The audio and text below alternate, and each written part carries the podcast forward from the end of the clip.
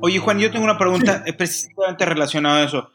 Habemos personas que nos encanta el mundo de vino, pero no trabajamos en ningún piso, ¿no? No tenemos esa experiencia. Además, ¿tú consideras eh, que es importante el estar en, el piso en el momento de estar preparándote para la corte? Oh, sí, claro que sí. Sí, necesita, eso se tiene que eh, eh, convertir en algo natural.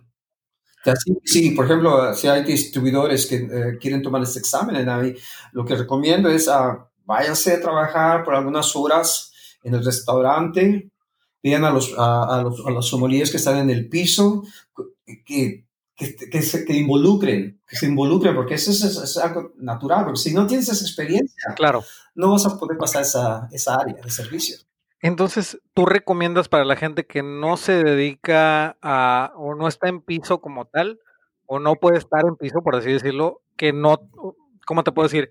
Que busque otro lado? Claro, tienes que buscar experiencia, tener la experiencia.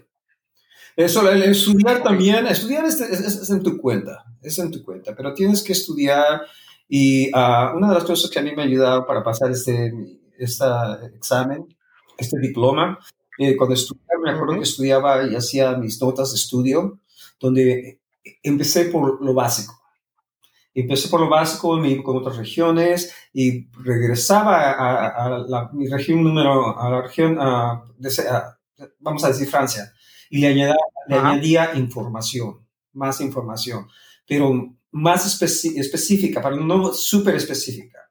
Es como decir, si empezaba con información general, digamos, y llamémosla número uno. Cuando regresaba otra vez, le añadaba más información número dos y regresaba número tres y así era. Poco a poco añadiendo más información. Pero cuando le añadía esa información, ya tenía, ya, ya tenía dominada el número uno, el número dos, el número tres, dominado esa información. Entonces ya podía añadirle más información. Entonces mi, eh, su, cerebro va a trabajar de diferente manera estás organizando cómo va a trabajar. Eso, es muy, eso, eso fue lo que a mí me ayudó. Esas son como tus técnicas de estudio. Esas fueron mis técnicas de estudio. Entonces, se puede resumir como. Perdón, adelante. No, y, también, es todo me acuerdo que mi cuarto, mi casa, mi cocina llena de, de, mapas, de productores, de añadas, todo, todo lo que puedas, eh, todo lo que puedas tener al alcance. Ok, entonces se puede definir como que las técnicas de estudio de Juan Gómez es prepararse por porcentajes, es decir, que si mi examen es en un año, en tres meses debo estar al 40%, en seis meses debo estar al, al, a lo mejor al 60%, en nueve meses tengo que estar al 90% y en once meses o diez meses tengo que estar al 100 para que los otros dos meses sean de repaso. Eso es a lo que te referías. Exactamente, que sean de repaso, que te sientas confortable contigo mismo cuando vayas a tomar el examen. Y claro que vas a tener estrés, claro, que sí, si no lo tienes no eres, no eres humano, pero eso hay que saberlo controlar. Y más importante, disfrutarlo. es una de las cosas que es, es, fácil decirlo, pero yo me acuerdo que yo me acuerdo que cada parte que pasé en el examen final lo disfruté. Eh, y siempre que eh, vas a cometer errores, eso es claro que lo vas a cometer. Somos humanos, no, no tienes toda la información, no sabes de todo lo que te, van a, te vayan a preguntar o a pedir. Pero, ¿sabes qué? Relájate, relájate, eso te va a ayudar bastante, respira, relájate y, si no lo sabes, ¿qué es lo que sigue? ¿Qué es lo que sigue? Claro. Nadie, nadie se va a morir. Claro, claro.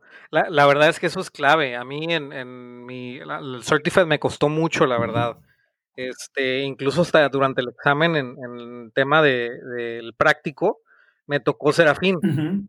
Este, no, la verdad hasta se me iba el aliento, o sea, se me iba, se me iba la respiración de, lo nervioso que estaba, ¿no? Entonces, como tú dices, es relajarte, no, no olvidarte que estás en un ambiente de un restaurante. En un restaurante no puedes estar así, tienes que estar sonriendo. Exacto. Eh, como hospitalidad, este, es un negocio de hospitalidad, entonces sonriendo, atendiendo y demás. Eso es lo primero que, a lo mejor tendríamos que hacer. Ah, no, exacto. Yo me acuerdo que cuando em, iba para eh, mis exámenes, una de las técnicas que me ayudaban a relajarme era respirar. A mí me acuerdo que cerraba los puños, respiraba y como que ponía a todos mis nervios en los puños y contaba hasta tres. Decía uno, dos y tres, soltaba mis, los, los puños y me relajaba, me relajaba. Entonces ya cuando entraba a los cuartos ya me sentía más relajado. Esa es una, es una técnica que me ayudó a mí. Si a, otra persona tiene técnicas que les ayudan a relajar, ¿saben? Que la utilicen. Un vasito de tequila antes del examen te ayuda, toma. Ok, ok. Siempre ayudan esas técnicas. Oye, Juan, y lo que vemos es que esto más bien es como un, un maratón, no es un sprint. Son 10 años de estar trabajando, luchando por tus sueños, por una pasión. Pero cuéntanos, una vez que pasas el último examen, te dan tu pin, la celebración, evidentemente una muy buena champaña. ¿Qué pasa en tu vida? ¿Cómo cambia tu vida ser un máster sommelier? Bueno, tu, vida cambia profundamente. Porque ahora la gente te está viendo, la gente te está viendo y cualquier cosa que, de la que puedes hablar, uh, puedas recomendar, a mí tienes que hacerlo con realidades, con realidades. Tienes que uh, hablar con profesionalismo um, y eh, estás representando a la corte, estás representando a tu, a tu trabajo. Estás, uh, no, no puedes salir y estar, sabes, hey, vamos a, a divertirnos y hacer esto, esta locura. No, no, no. La gente te está viendo, está viendo. Y tienes que tomar esto con mucha responsabilidad.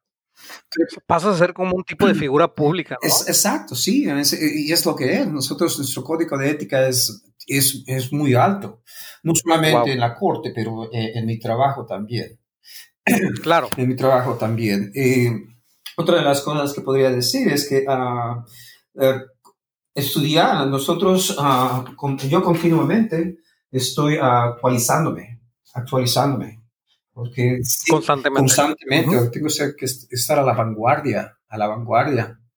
Sí, eso es, es, como cambia, tu, vida cambia bastante.